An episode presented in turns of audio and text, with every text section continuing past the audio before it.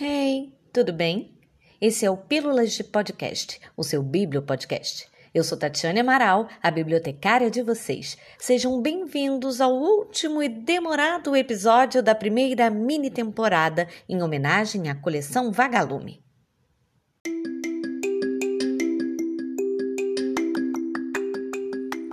Hoje nós vamos falar algumas curiosidades sobre essa encantadora série e também um pouquinho sobre a retomada.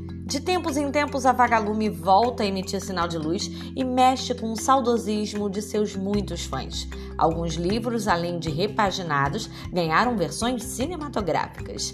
A coleção foi totalmente reformulada pelo grupo Somos Educação.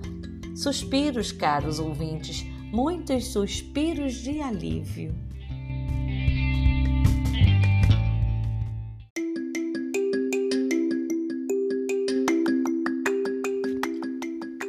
Agora vamos falar um pouco mais sobre ela, mas com algumas curiosidades. Então, lançada entre o final de 1972 e o início de 1973, como a gente já falou por aqui, a leva inicial teve quatro obras: A Ilha Perdida e Éramos Seis, de Maria José Dupré, Cabra das Rocas, de Homero Homem, e Coração de Onça, de Ofélia e Narbal Fontes. Saíram de cara, senhores, com uma tiragem monumental de no mínimo 80 mil exemplares cada. De Giro Takahashi, sim, aquele que eu falei lá no primeiro episódio.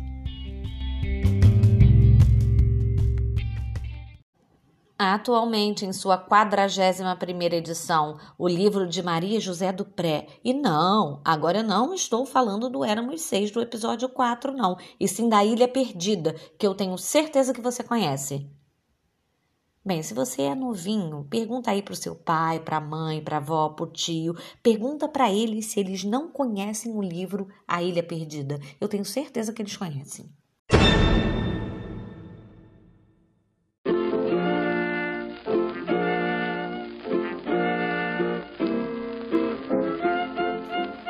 Mas vamos lá. A Ilha Perdida é o líder absoluto de vendas da série Vagalume.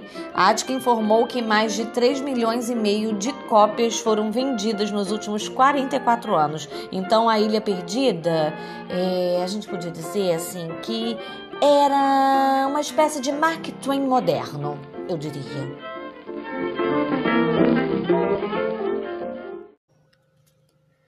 Ao todo, 41 autores publicaram pela série Vagalume. E são duas mulheres as maiores best-sellers da coleção, tanto pela longevidade no catálogo, quanto pelo número de vendas com um único título. O autor, ou melhor, a autora que vendeu mais exemplares foi Maria José Dupré, de A Ilha Perdida e Éramos Seis. Afirma a Lidiane Olo, que é a diretora editorial da Somos Educação, atual responsável pela editora Ática. Nós podemos citar ainda Lúcia Machado de Almeida, autora de Os Caravelho do Diabo, o meu preferido, vocês já sabem disso. Outra curiosidade sobre um dos mais famosos autores da coleção. Em 1980, quando foi informado pelos editores responsáveis pela coleção Vagalume sobre a tiragem pretendida para o seu livro, um atordoado escritor de pseudônimo Marcos Rey não acreditou. Os editores da Ática reiteraram: 120 mil exemplares.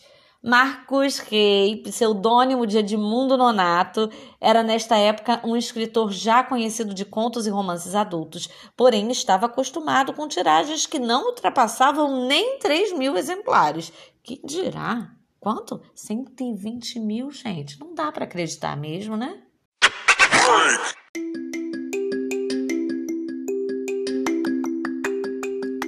Pois é. Eu teria curiosidades para uma segunda temporada só falando sobre os muitos livros da coleção Vagalume que não deu tempo de trazer para o programa. Sem nenhum exagero, senhores, podemos dizer que a coleção Vagalume marcou muitas gerações e segue fazendo sucesso até hoje.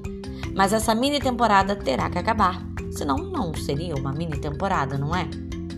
Mas não fiquem tristes, caros ouvintes, a segunda mini temporada já está no forninho e com novidades de apertar o coração, acreditem.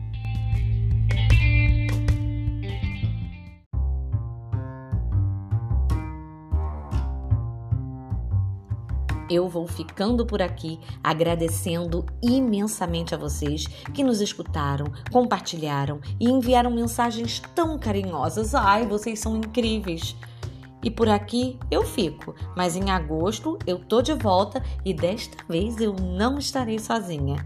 Eu sou Tatiane Amaral e esse é o Pílulas de Podcast. Um beijo da bibliotecária.